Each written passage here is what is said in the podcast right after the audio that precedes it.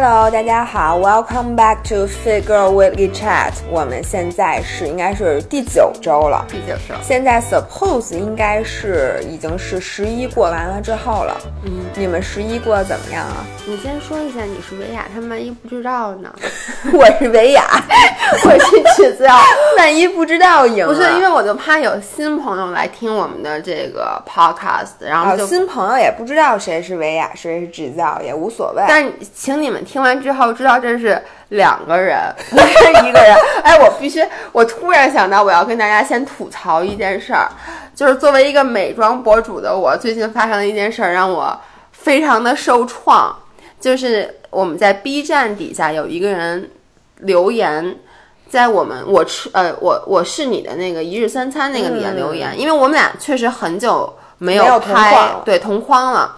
然后那个人在底下留言说啊，原来这是俩人啊，一直以为大 G 是素颜的维雅，我他妈就我脸都差不多画了一脸谱了，然后你觉得我是素颜的维雅？就这件事儿，我也觉得特别搞笑。然后我迅速的截屏发给他，我说：“美妆博主，请你看一下，你不要再化妆了，你化完了只是素颜的我而已。”我就想问问这位网友，我的妆有多浓？他都化成那样了，还是素颜的我？我是谁？我是什么样的人？在你心目中？这个抖音上面。经常有人也不知道我们是俩人，因为抖音我们是竖屏，竖屏没有同框，所以抖音我们就没有同框过。对，嗯，但是所以我才发现，原来有那么多人和咱俩一样脸盲。我跟你说啊，如果说两个女孩什么发型啊、服装差不多，我会脸盲。我特意把头发给剪短了，就为了也能跟她有更大的区分。我觉得如果说你看看脸看不出来，头发的长短。你也看不出来吗？所以说明这个抖音上的人跟咱们感情还不太深，他就没仔细看。对，我觉得这个，但是我跟你讲，我也看不出来。我的脸盲程度，以至于让我，你甭管你今天黄头发，明天黑头发，后天紫头发，我就是。就头发颜色完全不一样，我都不会觉得是俩人，我都觉得是一个人。我的脸盲比你还严重。我最经典的一个脸盲就是我们之前不是开那个健身房，就是我们俩那时候还每天去健身房里值班，所以我们还我们不仅值班，我们还上课，我们基基本上是包揽了所有的燃脂和塑形的课。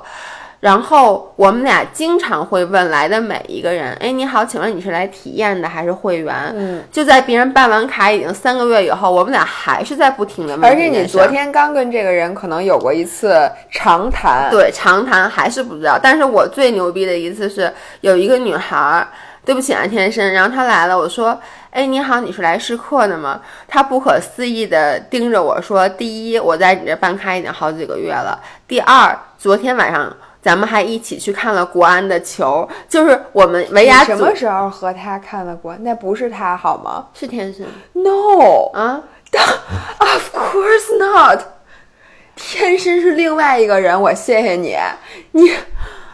同学们，真的天生，I'm so sorry，不是 因为他说的 sorry，是因为他你没有和他一起去看过球，他跟我一起看过呀。Oh my god，是他，你真的，那我不要再说下去了，你不要再说下去了，你完全不知道。所以，ladies and gentlemen，如果你有幸让指教叫对了你的名字，你就知道这是多么天大的一件这真的是，所以你就应该去买彩票。我是谁？对呀，还是指教啊！我惊呆了，就是我不知道这个脸盲是，我觉得它是应该是一种病，它应该是有点像。我也觉得这是一种病，就或者说是这样吧。有的人对图像很敏感，有的人对音乐很敏感。因为你们知道，有人跟我一样，就是五音不全，就唱歌跑调。但是呢，我我。不能懂的是，这也是可能很多音乐好的不能懂我的是，你们怎么能听出来哆来咪发嗦拉西哆呢？Oh my god！我真的听不出来。就是有的人说他一听这个歌，他就自己大概能把这个调给想出来，在我脑子里是没有的，我无法给你们解释这件事儿，就这是一种什么感觉，或者说我能，比如说是哆来咪发嗦拉西哆，我能唱哆来咪发嗦拉西哆，对我能唱，或者哆哆哆哆哆哆哆。我想起了那会儿合唱团，嗯，然后唱那个冲破大风雪，然后呢，就有一个人人是哒哒哒哒哒，然后那低声部的人呢就应该唱哆哆哆哆哆，然后我也呢可以哆瑞咪发嗦，对对，我没有你你区别。唱的是哆来咪发嗦，然后我就我就记得我们那个低声部的男生唱的是抖抖抖抖抖，然后最后就发现没有低声部，低声部消失了，全被带跑了。我不知道有没有人跟我一样，就是我根本脑子里就我没长这个区域。嗯音乐在我的这个大脑里它就不存在，所以我什么五线谱，就是我能认识五线谱，是因为我被教导了识识谱，但是这几个音阶在我的嗯，明白。就跟有人听不见 beats，那天我跟你说，嗯就有些人说跳舞最大的阻碍是听不见那动词他只能听见旋律以及那个人唱的，嗯他经常会因为旋律所 miss 中间那些底鼓点儿，他听不见。然后像我呢，我真的就是不记人，就我对数字特别敏感，就是手机号，嗯。基本上就是只要这个手机号给我打个电话，我都能记住。就是我不我不一定能背下来，但是我一看这个手机号，我就知道这个是什谁，嗯。就大概能。你让我就是，但是所有我身边的人，像你的手机号，嗯。我老公的手机号，然后那个很多就经常给我打电话的人手机号，我都不存的，我很少存，因为我都记得。而且我输入你们的手机号，还有你的身份证号，我老公的那什么这些号码，我都不用记。哦，那你这个跟张涵，张涵也能记住吧这些，而且。就比如说，人家跟我说一个很长的号码，我嗯是从来不需要把它记下来的。就比如说，你问他，你说那个客服什么电话，他告诉你一个电话，说再转几，再转国行的几电话是多少？哦，我从来不打国行电话。就是说，我连幺零零八零都记了好久。说你给我打电话的时候，你跟我说你打错了，或者说你跟我说你应该打这个手机号，我是从来不需要记的。哦，真的吗？对对对我每次都得立刻找笔，就是我根本就记不住。所以我特别烦，就是有一些，比如说给你送货什么的，嗯我这里不是那个什么，就是你跟他说你们家的门牌号，你跟他说十遍，他都记不住。你这不在说我呢？我星期一来的时候就问错 我的了门牌。天呐！不是，我有的人天天来是就是你那个地址或者什么，你跟他嗯说你取件码，比如说嗯四位数，他都记不住，都需要找一个什么纸再把这个给写我得记手机里。对，这我完全不能够理解。然后我最后就烦了，我就给重复了，比如四遍之后，我就已经崩溃了，整个人。我哎，我现在发现我好像没什么优点，我好像什么都记不住，我脸也记不住，脑子也没有五线谱。但你知道我什么记不住吗？我去过哪儿，我记不住。就是，比如我我记得住我去过哪个城市，嗯，但是我记不住的是我去那个城市我都玩了哪些景点，发生了很多的事情，我都记不住了。那我更没有资格跟你说了，因为每一次我给你带路，你都跟我急，好像我就没有给你带过正确的路。对，从来没有正确的路，而且你每次你都很确认说这个地儿我肯定认识，因为我去。过。然后我我相信过你多少次之后，我现在再也不相信你了，因为你完全不记得。哎你记得什么呀？我就现在，你知道，咱俩就这么捋下来。我以前还老觉得我还挺聪明的，现在我也不知道我大脑里有什么，因为我字儿也不太认识。你字儿，我给大家讲一个故事，就是青海和青岛的故事。是这样的，我们的艺术总监也没什么文化，就是我跟我工作的一起这两个人，简直没文化到令人咋舌。那天我们三个还有我们的实习生，我们四个坐在咖啡馆里，我说我马上要去青岛了。然后呢，燕林就是我们的艺术总监说啊，说那有那地儿可挺冷的吧？说你可得多多带点衣服。我说不冷啊，他说。西北地区不都现在都开始凉了吗？我说青岛在山东，然后这个时候我说你说的是青海吧？他说哦，说青岛和青海是两个地方。我说对，然后这时候 Giselle 把话接了过去，说青海不是一个湖吗？青海是一个湖，青岛是一个地儿，你怎么能不知道呢？然后我就惊呆了。但是我我说青海确实是一个湖，但是它更是一个省。我我必须得说，我从来都不知道青海是一个省。如果我们这边有青海，因为我觉得我对中国的中国有多少个省？五十六个省，不对，那个 五百个。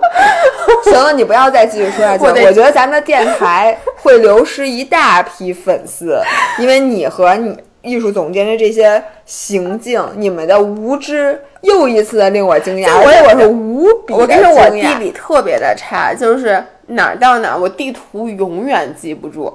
我我在中国的地图记不住，我去加拿大那么多年，加拿大才几个省，加拿大真的是省特别少，我都记不住。然后我那天，然后我那天那个青岛和青海说完了以后，我就说，我原来刚回国工作，我犯了一个特别大的丑事儿，就当时在咨询公司。然后我跟我们那个 partner 说，我说广州、广东和广西，就是把广州从从中间画了一条线，就广州的东边和西边。怎么上的学呀？哎，我跟你说，嗯我每次说我是北京四中的，然后大家都觉得就是很敬佩。然后我说我和 Giselle 是高中同学，我们俩都是四中的，然后人家就开始怀疑我的那个毕业证是在天桥底下买的，说你们俩是不是一起买的？我上高中的时候学习确实一般，然后所以我出国了嘛，因为我一上高中我就发现我得出国。不，那你这个事儿也不是在高中的时候对但是我现在就想，我初中的时候学习当真的是光吃蓝光吃的蓝熊嘟嘟了。哎，我跟你说，我弟弟就没有得过不是满分儿的时候，我也不知道为什么。哎，不过我也发现我一点，你说我高中毕业那会儿，我知道多少事儿，我简嗯直真的可以用渊博来形容。我高考考那么好，你现在问我，我大多数的东西都记不住了。对，就有一些人，他是考完试马上就忘，我是，我也是这是。为什么我其实很多东西，我跟你说，我曾经真的知道过，因为不知道你也不可能考那么高的分儿。包括我原来我还考过 CFA 嘛，我就老给别人讲，我说我 CFA 一共只学了可能不到六周，然后我当时就考的考特好，然后他们后来问我任何一个东西，都不知道。对，就所以我特别能理解，就是咱们是瞬时记忆，就是学的很快，但是忘的超级快。嗯就是因为这个东西啊，我觉得它在我的生命中用不到。其实我们俩大学的时候学的是，我学的是金融、经济这种的，但是后来我们俩并没有从事这一方面的。diminishing returns，天天说咱俩，哎，其实还是有用的。它这样就是经济学还是它是很多 concept 的用上了，嗯但是呢，你说具体的很多东西，比如说你看咱俩这理财水平，就是你说你，嗯我可没少学这方面的东西，就是为什么我说我现在很后悔我大学没有学营养，我大学就是嗯只是 take 了一些营养的课，因为如果我学了那种东西。或者我觉得，比如像 Steve，他学的是心理，嗯我觉得这个是真的是 every day 你能用到的。其实你对这个，就是你大学学到的知识是在不断加深的。但是像我们学经济学金融，我觉得还有学数学，他学的是一个思维方式，嗯它并不是这个东西，你将来真的这个知识点你思维。方式你也没有，问题是，那我不是笨嘛，就我比较特殊。你就应该学跟吃的有关系，你应该我真的去应该法国蓝带学对我，哎，我当时真的是营养特别后悔，所以我现在也想。跟大家，如果我们这边有学生在听我们，因为现在有一些弟弟妹妹什么的准备说选专业的事儿，选专业的事儿。我当时在国外的时候，是因为我发现所有的人都在学经济学，那个时候我根本那会儿不知道，觉得学这个赚钱多，我也是因为这根本不知道这是什么。我在选，就是我那个叫 Economics and Finance，还是一个商学院的一个 program，我压根儿不知道这是什么。说实话，我学了四年，毕业以后还不知道我还不知道这是什么。我只知道我在那四年里面，其实我最高兴、最喜欢上的那些课都是什么选的什么。营养啊，就是包括里面原来还选了历史啊什么，就选这种课，反正我觉得哎挺有意思的。嗯，就是那些课一点都没学到。然后我毕业以后，我又说，呃，靠，我一定我想去投行，我想去咨询公司。其实我现在想想，不是我真的想去，嗯是因为你觉得你学的这个专业，你如果去了咨询公司，代表着你没有失败。嗯，那后来我想其实，就是功利心。嗯我当时选专业完全是因为这个专业是整个学校里分儿最高的，你必须把它放前面。嗯，因为你这个，因为当时我们选专业是说按照分数，比如说你第一个没够上，那你就接着往上。所以我其实我当时想学法律，嗯而且呢，我喜欢心理，这两个专业我都报了。但是呢，它是排在后面，所以就就学了这个，我结果考太好了考太好了，对对对，完全不喜欢的。最后你现在发现，你不能说你白学了，但是你真的不如当时去学哎，一个对，你说真的心理喜欢，的。因为心理我也特别感兴趣。当时大学我也学了心理，就是这几嗯门课都是、都不是我就是 major 应该选的，嗯反而是我分儿最高的几门课，因为你真的是感兴趣。所以如果现在跟以前已经不是一个时代了，如果大家真的说，哎，我感兴趣什么东西，那就去学，不要抱有太功利心，说，哎，我是不是学 art 不赚钱？嗯，我觉得其实行行出状元，行行出状元。我觉得老外就是，好像我经常碰到，就你如果在大，不好意思，我又开始那乱七八糟说话说不清楚了。我想说的是，如果你在大学里面，你如果去金融专业，你看吧，里面全是印度人、韩国人和中国人，就是白人真的比较少。如果有白人的话，一定是人家真的喜欢这个门课。然后呢，你再去什么 art 呀，或者什么 nutrition，当时 nutrition 我记得特别清楚，我们一个班里面基本上没有什么留学生，全部都是本地人，就是大家。当时那当地人在选专业的时候，他更会听从自己的内心，而留学生总觉得我花了这么多的钱，然后父母送我出国，都说啊学金融学什么学商，嗯，莫名其妙的。最后你发现，呃，走到底你还是。干你干了，你现在干这个事儿，而且你比较后悔当时没选一个那个什么。如果当时选了选了 nutrition 的话，我觉得我第一我会更早的进入到这一行，第二它对我现在的帮助其实会大很多，因为现在很多我们做这个选题啊什么的，我们的天花板就是限制在我们对这个知识的了解，比如说它再详细的这个化学的 breakdown 或者生物的这些知识。我就特看起来特别费劲，我还在是查查这些专有名词，然后再去翻一遍。对，是。但是，而且这种 popular 就是说真的挣钱多的专业，它也在不停的变。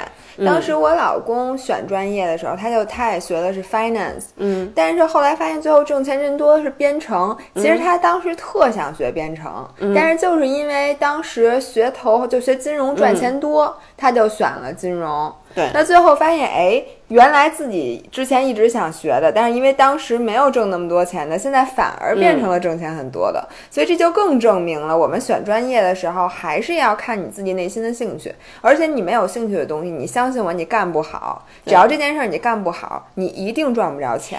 对，而且就是我觉得很幸福的一件事，就是如果你最后的工作和你学的专业和你的兴趣这三个能合合为一的话，第一你很开心，第二你的能力一定会比别人强，因为你学以致用。而我觉得我们两个就是现在是占了后两个，就是我们干的事儿和我们喜欢的事儿是一样的，但是稍微就有点没有那么学以致用的事儿不太一样。对，但是换句话说回来。就是你会发现，你这些 dots 就这些点，最后还是能连接起来。嗯，就是你越到后面，就研究你感兴趣事儿的时候，你会发现你之前学数学、学物理学、化学学的这些基础的这个知识，其实对你什么都有帮助。对，我们为什么会跑题到这儿来呢？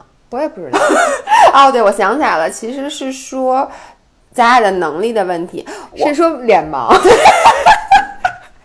不，但是说到能力，其实我想说的是，就是在国外的这个高中，我感觉当时就是因为很多人正好聊到这，当时很多人说让我们聊一下留学的经历。我最大的感觉就是，他你真的想学什么都行。嗯，在国外有一门课就教你缝衣服，它叫那个 econ 就叫什么那个叫什么 home economics，我没报那门课啊。当时我就觉得不可思议，就是这居然也是一门正经的课，教你怎么缝枕套。他是为那些想将来成为家庭主妇的，也不是想成为家庭主妇，就是说更加侧重家庭的。他教你很多在家里怎么什么擦地板怎么擦更干净啊，类似有有那种课，那都是一门课。而且像什么 accounting 就是会计什么的，在高中时候都有。而且我以前在国内的时候，我真的。也不喜欢生物什么之类的，在那边我反而会特别感兴趣生物和化学，是因为他学的不深。国内当时生物是一定要学很深很深，但国外当然是他面儿学的很广，就比如说排卵期呀，包括女生的这个经期什么，都是在那时候学的。在那个时候，我觉得哎，这事儿很有兴趣，然后我就会去报这个课。然后我对这个，比如说当时我对物理不感兴趣，我都可以不报物理。不像在国内，它基本上就是，你就学这些，就导致了咱俩就是像咱俩这种填鸭式的教学，考试很会考，考完以后，因为你对这东西也不是特感兴趣，你又不是用得着，就立刻就把它还给了老师。对，真的是全还回去了，基本上。然后现在很多东西，不过我已经想好了，就是我一定会去上老年大学。嗯，就是我觉得真的活到老学到老，我现在反而是我学习热情最高涨的时候，因为现在学的东西一定是我感兴趣的，因为你现在不功利了，对，你不想说我学这个是为了考一个什么证，或者我为了怎么着，你就是感兴趣，对对，而且我现在看书比我原来什么寒暑假的时候老师要求看书的时候是为自己看的多，对，真的是为自己而看的，所以我真的觉得就是人生就是三十多岁的时候是一个。第二个高峰，就学习的高峰。我不知道是这个是生物规律，还是说只是咱们俩，因为现在就是现在创业或者什么的，还是我觉得我我真的觉得我这两年变了一个人。对，就从其实从创业开始，嗯，我以前就觉得我肯我特别讨厌去做 research，嗯，我从小就讨厌干这件事儿，但这两年我发现我。这件事儿变成了一个我甚至治愈焦虑的事儿。我有时候特别烦了，我就会去看一些，就比如说咱们那个 paper，对，看一些 paper，这些事儿能让我真的能让，对，我也不知道，它能给我一定的安全感。真的是，我完全没有想到我会变成这样而且你。高中的化学老师，请你想一想，他发现你现在天天研究那个什么激素，你知道吗？就是有人。会觉得我不认识我的人，完了我就做完 podcast 以后，就这个形象就被毁灭了。之前有人对我的印象说我是一个非常有逻辑思维能力，然后非常严谨的人。不过人你确实有这一面，但只是这一面展现出来的时候非常少。对，大多数的时候你还是一个没有脑子的人。OK，那我们那个接下来其实。我们想这一期给大家分享一些最近我们看到的什么这个 YouTube 上的一些博主啊，或者什么听到了一些 Podcast 什么之类的。因为有的人说说我们现在特别依赖于重度依赖你们俩这 Podcast，你们只要不更新，我听哪个 Podcast 都听不下去什么的。然后我们想先给大家分享一下 YouTube 里面我们最喜欢的一个博主近期做的一个事儿。对，如果大家平时不看 Podcast 的话，可以呃，sorry，不看 YouTube 的话，可以来我们这边去寻找一些，比如你们想了解什么，可以留言给我们，我们可以去帮大家去做这方面的 research。我们也会定期跟大家 update 一下 YouTube 上面的健身界最近又发生了什么大事儿，然后。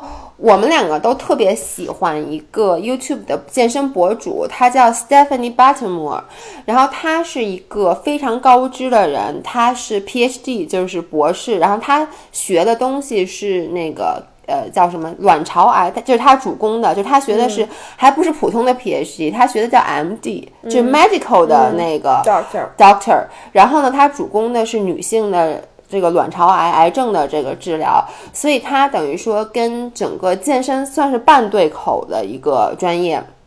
我们两个都特别喜欢他。大家看到的我们很多很专业的这些输出，其实都是很多灵感是来自于他的。就比如他有一些选题，他基本他所有的科技科学的选题，我们都会 follow 他。嗯。然后他推荐的书，我们两个都会买。嗯。我们就是觉得他做东西非常的严谨。然后他之前呢是一个。比基尼选手比赛的选手，然后他就瘦到了人生很瘦，然后参加了几场比赛。他有一点和我特别的像，就是他巨能吃，他比我能吃很多很多。他在 YouTube 他做了那么多很专业、很学术的选题，他最好的这个。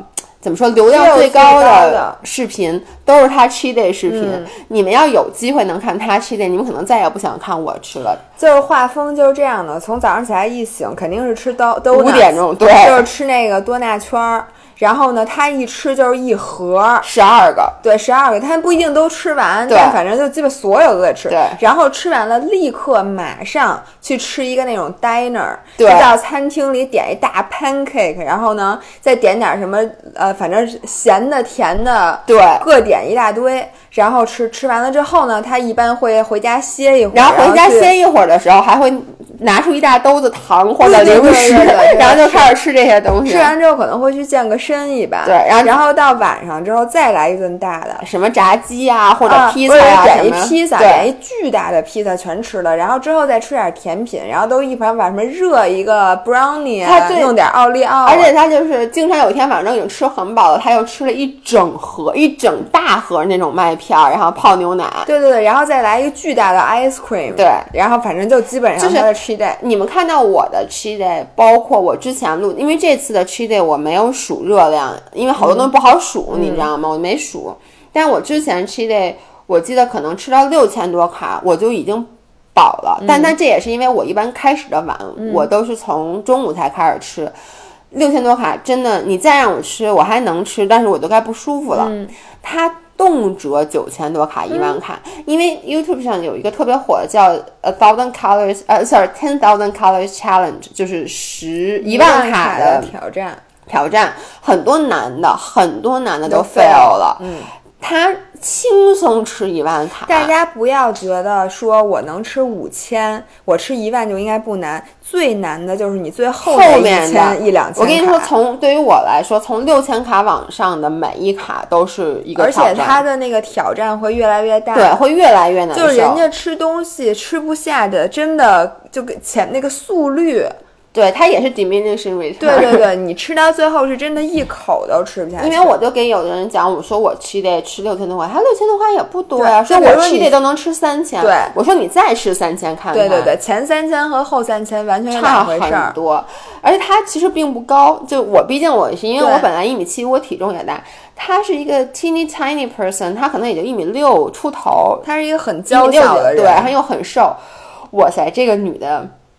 反正就很厉害，然后大家呢经常也在说提到他的，就是就说到他，第一他很能吃，第二他学术很呃水平很高，第三就是他很瘦，他非常 lean，就是他的 muscle 的 definition 属于这些博主很明显算比较好的，他的腹肌超级清晰。对，然后他在。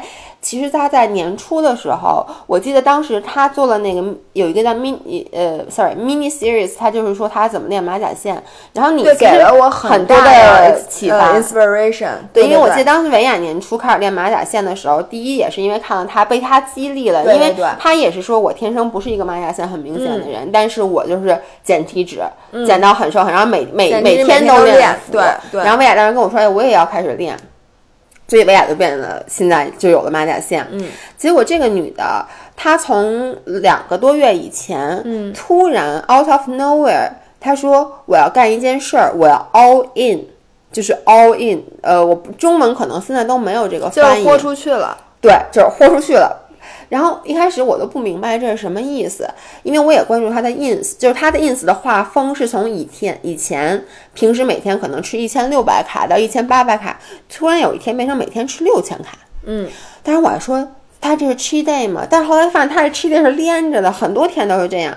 然后他后来就发了一个视频，并且他在 ins 上做了一个 announcement，他说我要 all in 是因为我从我可能四年前第一次参加比赛到现在。我就没吃饱过，嗯，所以我每天都在忍受着极度的饥饿。对，就是你们看到的视频里的我是一个非常开心的我，但其实我一直在和我的饥饿做斗争，这个是没有显示出来的。他说我之所以去做 cheat day，也是因为，呃，我以为 cheat day 能够缓解我的这个这个饥饿、极度饥饿。他说，但是我发现做完 cheat day 是要这样，我做完以后，接下来的四天可能我没那么饿，但接下来我又要饿，而且。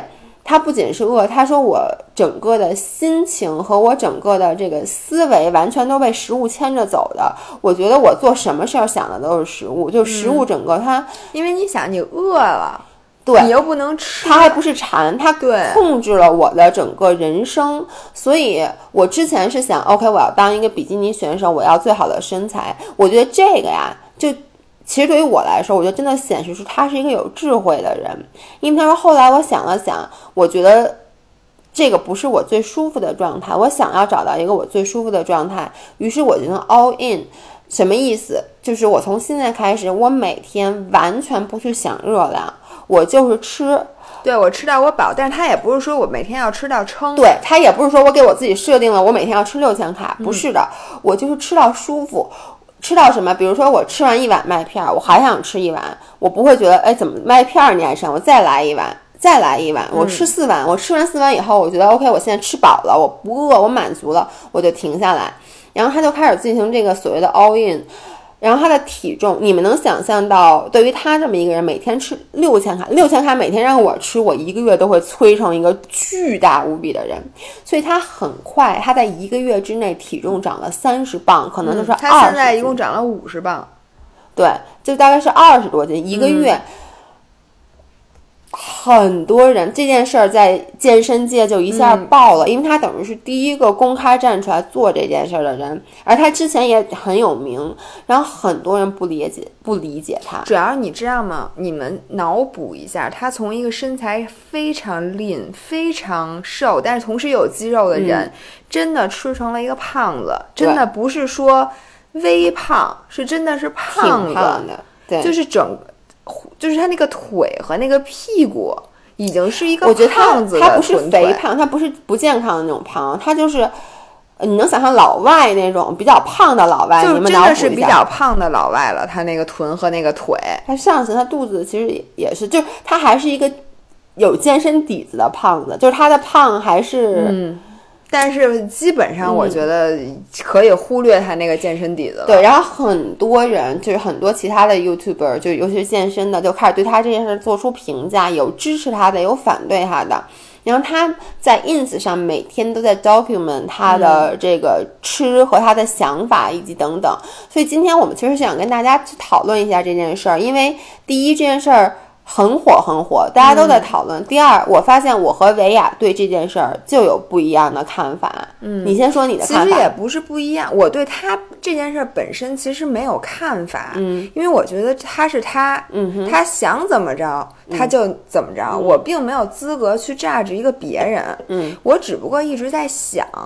就是第一，我不知道每天都处于极度的饥饿是一种什么样的感觉，因为我是坚持不了的。嗯，我比如说今天特别特别的饿，然后我拼死靠我的意念，我今天没吃，那我第二天早上也肯定会被饿醒，嗯我肯定会吃吃到不饿，嗯我才能过这一天。嗯但是他说他这么长时间以来都饿，而且他还维持这么好的身材，嗯我觉得这件事对我是无法想象的。第二呢，是他现在这个行为，就是他突然一下就跟他这个饿能攒似的。就他比如说攒了半年一直饿，然后我现在突然开始吃，嗯，因为我的这个肠胃我真的无法 get，就是我今天吃完五千多，我明天还饿，因为他不是说了吗？他只有饿特别饿的时候他才吃，他要不饿他不不吃嘛。但他每天都吃五千多卡，嗯，就说明你今天吃完五千多卡，我明天还饿，我后天还饿，就这么他都吃了两个多月了。他现在说他现在 reduce 到三千多卡了，嗯，三千多卡对我来讲我还是不能想象的，因为三千多卡就是我的 cheat day，撑死撑死我能吃三千、而且还会很难受。所以呢，我就在想，第一他咋坚持下来的？第二他现在这个吃他怎么会还饿？你对他的身。材呢？你对他的身材呢？就是他他现在的身材是我绝对不能接受的，嗯就是，嗯，怎么讲呢？我觉得这个已经超出了我的审美，懂，就是我能接受这个人是说健壮的那种，我这种你是我可以接受的，对。嗯然后呢，就他那种，我觉得基本上就是肿，他非常肿，整个人，而且你基本看不出什么肌肉线条了。嗯。然后我觉得，如果我是他，就是我将心比心，嗯。如果我是他，我会每天都特别自卑，因为我不是没好过。如果你说我从来就是一特别大大胖子，我减到他这个身材，嗯我 so 会特别 proud 高 of myself，对。我会觉得哎呀，我现在这样，因为他那个身材，如果你跟大胖子比，那他绝对是不算胖的。OK，而且他的臀其实是好看的，因为他现在臀巨大，嗯他胸也比以前大多了，就是巨大，我觉得是 OK 的这样我们到时候这个我们会额外的发一个微博，啊。你不是发过吗？我没有发过你没有他，发过他的，没有发有哦今年。待会儿给大家看一对，我们会把他就我们发那个他那个身 podcast 那天，我们会把他的一些照片也 update 在我们的微博上，大家可以去看。你记得发啊，因为这是可是九号，咱们需要设定时。九号我不在，呃是我就说设设设微博能说那么长时间吗？我到时候把照片发给，因为你回来了然后呢，就是这个这个是他的那个身材，但是我觉得如果他以前曾经好过，我就拿我自己说，如果我从现在，嗯，我吃成他那样，我觉得我不，我我我没法面对我自己，我不敢照镜子。我能在这给大家讲一件事儿吗？嗯，那天维亚是你是在说一个什么事儿，说吃什么，还是说你的体重？然后你当时说了一句话，嗯我当时对我感触还挺深的。你说一句，你是认真的说的，嗯，说我不要胖回去，我不要胖回去，胖回去太痛苦了。嗯嗯嗯，我我 I mean it。对，所以就是为什么我想问一下你对他的这个身材的看法？嗯，就是我不能，我觉得我的心理是承受不了的，嗯就跟如果你在一件事上成功过，嗯现在呢，你却要忍受永远的失败。嗯我觉得这我在心理上我是不能接受，除非我找到一个方法让我不去想这件事儿，就我的心里把它防御掉。嗯在没防御掉之前，像身材这种事儿，你很难防御，因为你每天都在面对这件事嗯儿，除非你以后再也不 care。那我问你，如果说，因为我们不得不承认你现在的身材不在你的 set point 上面，对吧？嗯如果说你的身材做出了身体做了一些嗯。激烈的反应，因为 Stephanie 她也说，她就是到最后，她就是因为不在他的 set point 上面，所以他还才会它持续偏的的太远，它偏得很远。，对，但是就是假设说你又回到了，我不说你胖，因为你这辈子没胖过，就回到了你减脂之前的这个状态。哦，这个我觉得我 OK，可你可以接受但是我不能接受的是胖成，因为他那样，他那个真的是胖，他不嗯是说就是你体脂比较，因为你看所有这个比基尼的比赛选手在非赛季的时候，嗯都会其实他都会胖，他一定。要胖一些。对，我觉得那个是非常正常的，嗯就人有胖有瘦，冬和夏的区别。但是你真的说让我一下长胖那么多，嗯还在那么短的时间之内我不可能能接受。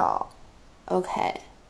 我来说一下我对这件事儿的想法。我一开始跟维亚是一样的，我我一开始不明白这人在干什么，嗯，就我心想你疯了吧？就是我就跟你看一特好花瓶，你咔嚓把它碎了，然后就糟蹋它，我就真的觉得他在糟蹋他的身体。我我就我对我一开始觉得他有点，就是嗯我当时的想法是这样，我能理解的是他的极度呃饥饿，因为我在上大学，就是我原来不是一九十六斤那，嗯我基本上大学那四年都是这个。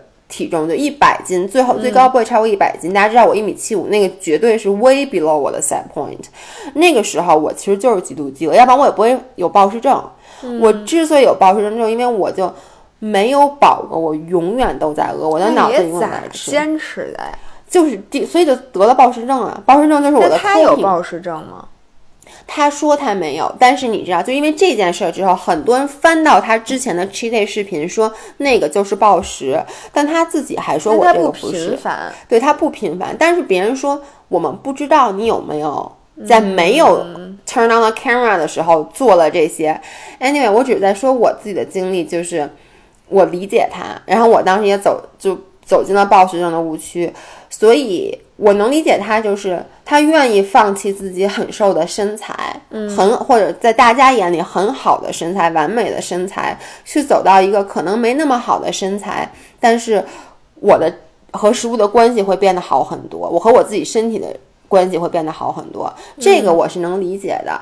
但当时我想，你有必要一天吃六千卡吗？嗯，就是你你你一天，比如说你之前假设说啊。我一天吃一千四，我吃不饱，或者一天吃，他原来一天吃一千八，他说一天吃一千八，我吃不饱，那我是不是吃两千多卡嗯，就行了呀？就是我吃两，我我能想象到他吃两千多卡，他一定不是 extreme hunger，就是极度饥饿了，他应该是一个至少是能比较舒服的我现状态了。在想，他就是应该。我觉得他的身体已经完全乱了，以至于他感受不到饱。对，就是我觉得他一定是因为这个，要不然就像你说的，我多吃一点，其实我饱了，他就没有必要。对，因为举举一个例子啊，就是我，比如说我今天我一般每天吃两千三到两千五是一个我饱的状态。如果我有一段时间每天吃一千八，那我接下来。我可我因为各种原因可能是一千八，因为有比如大部分情况是因为我生病了，我这天胃不太好，我吃不了那么多。我在之后的一个月之内，我一定会胃口反弹。然后那个时候我吃两千三就吃不饱了。我发现那个时候我大概每天要吃到两千八或者甚至三千卡，其实是我的身体在帮我往回找补我之前丢的那个。所以就像你说的，是不是饿是攒的？就他可能攒了很多很多年，以至于他怎么能攒这么长？我我我我这个最多攒三天，我觉得。对，所以我第一就是我想说，我懂他的 extreme hunger，我不懂的是为什么他要 go all in。我老觉得你不必 go all in，你其实或者说你的 all in 为什么要说六千卡？然后对于他的身材的看法，我一开始也是觉得不能接受。嗯，尤其是你们知道，我真的 follow 他很多年，我很喜欢很喜欢他，而且他胖的，因为维亚其实是让他前一段时间 VPN 不能使了，他等于没有每天在看他的变化。我真的是看着他一天天胖下来的，他那个胖真的是你们想吹的，一个月胖三十磅，两个月的时候他都胖了五十多磅，你知道那个真的是整个是变了一个人，你根本认不出，你都认不出这个人来了。然后他自己就像你说的，他就是极度自卑，他经常，我觉得他那个时候的。心理状态，他 go all in 的时候，就是一天他心情很好，他我觉得这也是一种自我安慰，就是说我我做这个我身体很舒服。他其实而且还在说我在做一个实验，对，我在 documenting，对对对，嗯，然后他一直在说，但是呢，他基本每隔一天都会有一个 mental breakdown 在那个就情绪上的崩溃，在 Instagram 上就是哭，然后就是说我。嗯，哪个衣服又穿不了了？哪个衣服又穿不了了？曾经我穿这个大的，现在我连塞都塞不进去。或者说我今天，他有一个很简单的例子，他们上个月去悉尼，然后去了巴厘呃巴厘岛，然后去悉尼怎么又去？什么意思？不就是他去了澳洲，然后去了巴厘岛？你知道澳洲和巴厘岛很近嘛？然后他就那段时间，就是他说他最不能接受的，因为第一是他在巴黎，呃，他去悉尼的时候，他那个。B N B 是没有全屏的镜子的，嗯，所以他那段时间他每天吃很多，但是他又没有看自己。然后他到了巴厘岛，突然又开始穿泳衣了，他就发现他有一个，我觉得他 breakdown 最严重的一次是，他走之前特意带了一个大号的泳衣，发现还到了巴厘岛以后就穿不下了。也就是说他在悉尼那一周又长胖了很多，他就说我自己都开始失去信心，我不知道为什么要做这件事儿。那我在这里再给大家一个 background 的。就是来讲一下，是这个 all in，它不是第一个做的，嗯，all in 很多人都做过，然后很多人。绝大部分人都是之前比基尼运动员，因为大家知道，在打比基尼比赛的时候，你将那个体脂降低的程度真的是反人类的，真的是很不健康。它对你身体，我觉得对任何人的身体都会有一定的 damage，只是有的人大，有的人小。嗯，所以呢，很多人之前做过这个 all in，然后他就是跟那几个做 all in 做的很成功的取经。理想状态是你 go all in，你就是 eat 到 eat 吃到。你整个人饱了，不再想吃，你就停。你一开始的体重会非常快的增长，嗯，就有点像你说的，你之前攒了好多饿，你要把它补回来。但是我们也有人体都有那个 set point。你这个新的胖也不是你的理想状态，所以过一段时间，你的 hunger 不会再像之前，就你的饥饿感不会再像之前那么强烈的时候，你可能慢慢的每天吃的量会自然而然的减少，它会减少到一个不是之前你减肥的时候那种很低的状态，也不是你在 go all in 的时候很高的状态，慢慢你的身材会缓缓的回落到你的 set point，就是你基因里面的那个点上。然后呢，Stephanie 她每一次在 Ins 上或者在 YouTube 上，她都在更新她的这个，呃，他的身体的变化。他同时也会更新他和这些专家去聊。他就说很感谢这些专家，专家用自己的经历就给他看。之前我胖的时候那照片，再给他看现在的照片，说我现在身材身体状况特别的好，我再也不想着吃了，我吃什么都吃得非常的舒服，我也不减肥，但你看我也没那么胖，但肯定比他打比赛时候胖。然后他就说他的目标是通过这个 all in 回到他的 set point。现在在这里就引入另外一个问题，很多人会留言问我们说怎么知道自己的 set point 是什么？这玩意儿是跟你说没法测，没有东西能测，但是呃。Stephanie，他说他怎么知道他的 set point 是哪？或者说他觉得他的 set point 就是，他说他在二十一岁之前是没有打过比赛的，没有减过肥的。然后他就是既不会过度的吃，也不会过度的少吃，他也完全没有想过 hunger，就他也没有饥饿感。那个时候他的体重是一个，就我觉得是嗯。一点都不胖，但也一点都不瘦，就一个正常人。正常人，对对，大家你看他妈什么的，他就是他不是一个瘦子，对。然后他的腿也挺粗的，但绝对不是那种大象腿的粗，对，就是正常。对，就大家可能嗯肚子上有一点肉，不会觉得这个人身材很好，但是你也不会觉得这人身材很差，对，就是一个正常的人。然后呢，他说。我在那个体重上维持了很多很多年，在没有减肥也没有暴食的情况下维持了很多年。他说：“我觉得那个就是我的 set point，因为 set point 什么意思？就是你不需要做任何的努力，你就可以停在这个体重上。”他说他希望的就是在过一段时间，他的体重会逐渐的回落到那个时那个状态。所以大家如果说不知道自己的 set point 是什么，你就想想，如果说你的体重在你现在的这个，就你在你在你现在这个体重上已经维持三四年了，没怎么变过。那基本上这个就可以想象成你的，或者就是说你你你不是说我每天都减肥，这样减了三年，那个不一定是你的 set point，是你在基本上每天都很舒适的状态对你也不是每天，也不是春节那俩月，也不是对对。对，其实就是自己比较小的时候，就是你还没开始减肥的时候那个感觉，那个基本上就是你的 set point。然后呢，他现在已经 all in 了三个月了，他一直在发各种视频，然后。像刚才维亚说的，他现在的日热量摄入已经从六千卡降到三千卡。当然，对于维亚，甚至对于我来说，这还是一个很高的热量。但是你要这么想，他已经从六千卡降到三千卡了。我相信，慢慢的他还会再往下降一点。嗯。然后呢，他的体重现在已经不怎么长了，而且它没那么肿了。对它已经开始像，因为一开始你想，你突然开始吃那么多，肯定会肿。它现在就是它的体重是一开始长得很快很快，然后就是 dim。那个 diminishing return 就是越来越少长的，增长的速率降降到零了。现在基本上就是在这个体重已经保持了，就是说它不会再长了。那我相信过一段时间我们会看到它渐渐的回落。其实我自己是非常 excited excited 去看到他最后的结果是什么。嗯，如果他最后真的很成功的回到了一个比较好的状态，嗯。我觉得这个真的是大家可以拿它当一个例子，就是很多人像我上次说的，在减肥的路上挣扎很久，但是你又不是说我工作需要我就那么瘦，你就有的人真的减肥是折腾自己，觉得哎你减肥啊。那我也减肥吧，莫名其妙的就要减肥。不是没有人会拒绝一个更好看的自己，是这样的。但是你并不知道这个会夺走你人生中那么那么多的乐趣，你并不知道你将为它付出什么。对，一旦就是说把它都放在桌面上，就是说你减肥，你可能身材能好多少，比如好百分之十。但是呢，你需要付出，比如说你的痛苦指数增加多少，对，你的各方面的不舒服增加多少。如果是让你权衡的话，你可能就不会选择一开始开始了。对，但大家一开始开始的时候都觉得这个减肥有什么难的？而一开始减肥都不难，就是容易啊。但是你最后真的踏上这个不归路之后，你这时候才知道。所以 Stephanie 等于在这个时候他就做了一个选择，我选择回去。当然，我我认为啊，他比咱们要严重了很多。他肯定是在这已经算是。病了，我觉得他那种，他那个 hunger 就不正常，他吃的也不正常，他这属于一半治病，另一半是让自己回到那个舒适的体重。但是对于我们所有人，其实我们都有选择，嗯，就首先，如果你完全的说不控制自己，嗯，就是你不像现在这么。叫什么？用意志力来减肥，你肯定身材不如现在好，这是一定的。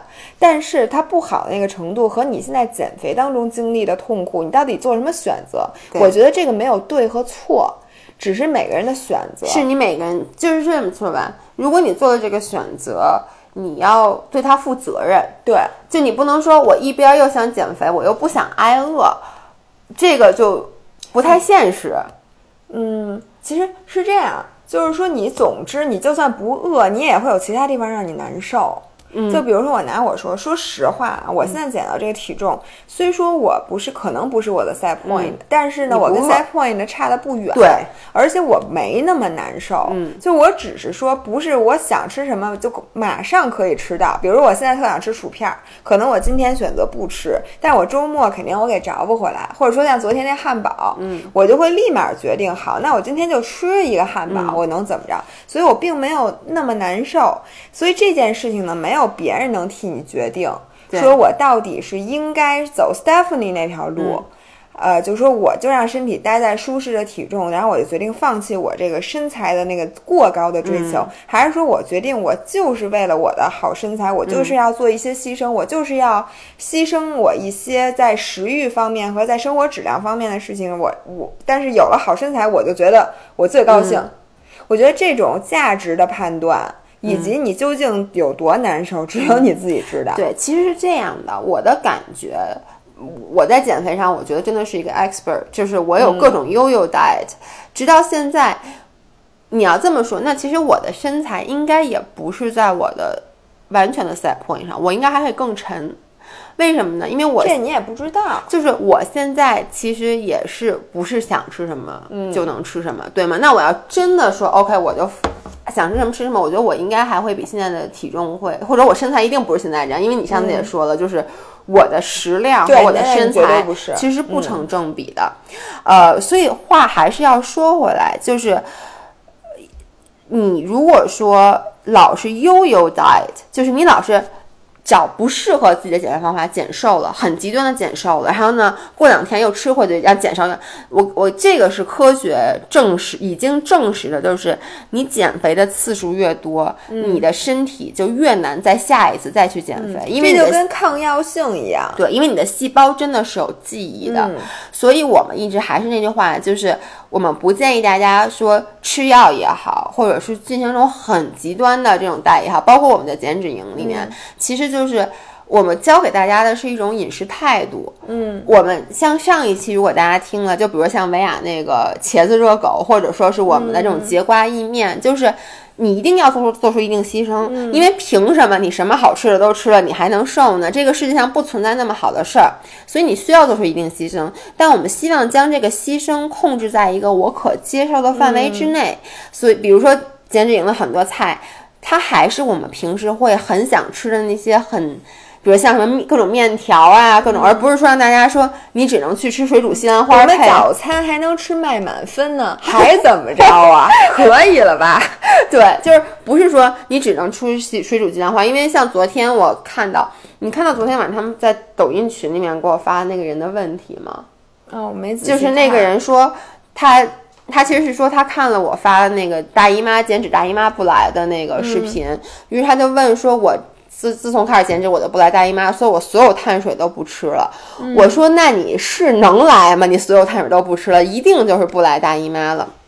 所以你还是要去做一个 balance 的。呃，叫什么平衡的饮食？也就是说，这个东西它还是能够满足你百分之八十的饮食欲望的。这样子，你如果只牺牲百分之十到二十，OK，那我觉得大部分人是能坚持的。其实像维亚现在的状态就是，包括我自己，就是我可能不是一个随心所欲的状态，但是这个牺牲我觉得非常的小，嗯小到我可以觉得，因为你其。你们在任何事事儿事儿上，你都不可能随心所欲。我们在工作中，你也不能说我想说啥说啥，想干啥干啥。包括我做视频，我们总说我们去做自己喜欢的选题，我们还是要看大家给我们的意见。大家说，哎，我喜欢看你拍这个，我们还就是你任何事儿都不要想我能想干什么干什么。那你在吃的这方面，现在是因为我们这个。呃，怎么说呢？不是必须的，就是说你不是必须要瘦。那我问你，如果你有糖尿病呢？你是不是就是不能吃白糖？你是不是就不能吃点心了？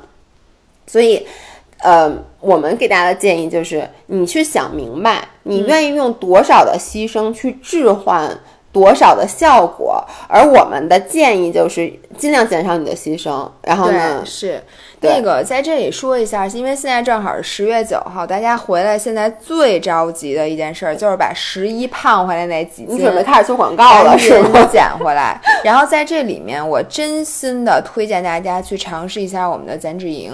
然后呃，大家应该是可以在公众号里面，就我们的公众号 “Fit for Life 健身与美食”底下有一块儿，中间那块儿可以就是立线上立刻行动里面可以直接。购买，我们现在真是良心价格，其实就一个季度才一千多块钱，这里面你可以可以看到整个季度的这个食谱。然后我们的这个减脂营的优势在于，我们不是帮大家怎么能尽快的瘦下来，不是这个目的，而是帮助你在你理想的身材一直维持。就这么说吧，就是把我们俩真的会日常执行的一切，从吃到练，我们俩的日常执行都和大家分享过去。其实我之前就老说，我说我不想管人叫减脂营，因为我们的目的不是帮大家减脂，对其实是为了帮大家去营造一个真的像我们俩这样，就是我说的很好的生活习惯，能在保持好身材的情况下，又尽量满足自己各方面的欲望。但是呢，我们要不叫减脂营，叫一个什么？不知道该叫点什么。那那没人买了，因为减脂营还是吸大家如果能那个想出一个更好的名字，然后就赶紧告诉我。所以我们现在还是叫减脂营，大家不要一看减脂嗯营就说，哎，你们俩不是说了不要什么减脂，还一天到晚推减脂营？其实不是的，包括我们也我们经常说，我们不希望大家参加完我们这减脂营以后就觉得依赖上它了。我在这里面多说一句，因为很多人说你们俩没有好好介绍过减脂营，然后我们其实会单门出一个推送，这时候大家我不知道你们看没看到呢，就是关于这个新的减脂营的介绍，我在音频里面因为说的比较方便，我会多说几句。这个呢，其实就是一个我们有月度计划、有季度计划、有年度计划。比如你买了一个季度计划，那首先你可以看到的是三个月的完整的食谱，这里面包括早餐、中餐、晚餐，还有一个加餐，每一顿饭每一个月都有大概四到五种选择，其中包括一种你不用做的，就是你可以在外面 grab and go，比如七幺幺的，或者说星巴克的，或者麦当劳的，对，我们会告诉大家，如果说我们，比如说你今天早上应该在家做一个我上礼拜说的那个时蔬蘑菇粥，那如果说，哎，你今天早上起来出门来不及。我们会告诉你一个不不饿肚子，但是就我们俩自己如果来不及吃早饭，我们俩在外面，我们会买什么就会告诉你。对，所以就非常方便。然后在这里面，你可以锻炼你的厨艺，你可以实现就是开始锻炼你在家备餐和在家做饭的这个能力，然后备餐的技能，然后另外也会有外食的选择。另外呢，还有我们俩和珊珊我们仨亲自录的这个 Heat 的这个完整训练，每个月都会有一套。所以如果三个月的话，就是三整套的。跟着练的，对，然后另外还有力量训练的计划，还有指导等等。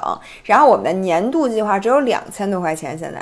就超级值，等于你一个月花二百块钱，你就可以看到，你就可以一直吃。而且这十二个月的食谱，如果你都拿到手之后，你真的是你随意的组合，你可以一年都不吃重样的。而且这个食谱真的每一餐的 macros 蛋白质、碳水和脂肪的比例都写的清清楚楚，这样你以后就算是你自己做饭，你其实都。比较好的，你就能算出你这一餐吃多少卡。因为其实你只要替换掉你现在食谱里的，比如说你把牛肉换成鸡肉，你把这个芹菜换成西兰花等等，你就可以又开发出来无数菜。你以后基本上减脂的食谱就按照这这一年的这个食谱，你会有很多很多很多的变化。因为我们一直在说，你要真的想长期坚持的保持好身材，你至少得保证你有一半时间是自己做饭的。对，要不然你说你天天在外面，因为。不不可否认，就是国内，我觉得现在是整个，我觉得美国也一样。美国可能健康餐稍微选择多一点，国内的健康餐就除了沙拉，就是那种，就各种什么紫薯啊，什么乱七八糟的弄一块，就是拌点酱。我觉得真的不好吃。你要是天天让我吃那个，no wonder 你坚持不下来呢。你就得像我们这样，想吃乱七八糟的粥，就能自己煮一个乱七八糟粥；想吃面就能吃面；想吃热狗就能用茄子去代替这个热狗胚。嗯。其实它是一种，我觉得这个是一种能力，嗯，就是你的替换能力。我们希望大家就是跟着我们吃一段时间以后，如果你说，哎，这个能力我掌握了，以后我不用买了，那我觉得当然更好，你可以自己去开发食谱。我还希望你把你开发的食谱也和我们分享呢。但是如果你说，哎，我懒得动脑子，那你就去定这个年的，反正每个月你都告诉你吃什么了，然后。一定做法不会很复杂。大家有的人说，一看这个看上去怎么那么复杂呀？我告诉你，如果我把，因为西西写的时候是手把手的写的，他比如说把连恨不得连包装撕开，他都要写在上面。那如果说我教你煮方便面，我写的这么详细，也是一整篇儿。我们是希望这个食谱是你不管你是一个厨艺再小白的人，你拿到它，你就按照上面一步一步来，最后你就能做出一个非常美味的食物来。嗯。OK，行，那那个软广做完了，其实真的不是广告，我们俩是真心实意的推荐大家加入这个减脂营，所以到公主号上，我们好多的同学什么之类的都参加过，前同事。我现在其实还是很依赖这个食谱，我一旦不知道自己吃什么的时候，我就会去那个食谱上对，而且我们俩如果发现了什么特别好吃的东西，我们也立刻跟西西说，哎，这东西一定要加进去。对对对，所以十月份的食谱其实就有一些菜是我们俩推荐，比如那茄子热狗，我觉得就应该还有那个粥，那个。还有那好吃，可能也也在食谱里了。OK，OK，那今天就录到这儿。然后呢，我是现在你们听到音频的时候，我已经回来了。然后呢，只造要十二号再回来，所以呢，下一期音频我们也是在下一周才会更新。对，会在周三、周一。然后我们会给大家讲讲我们玩的怎么样。对，你可能会听到一些某人非常不敢说。好，OK，那那就这样样，嗯，再见。然后记得去看，如果想了解我们的减脂营的话，去看我们的那个。哎，行了，别再说嗯了，好不让说那么多遍了，再他们见，不知道，拜拜拜。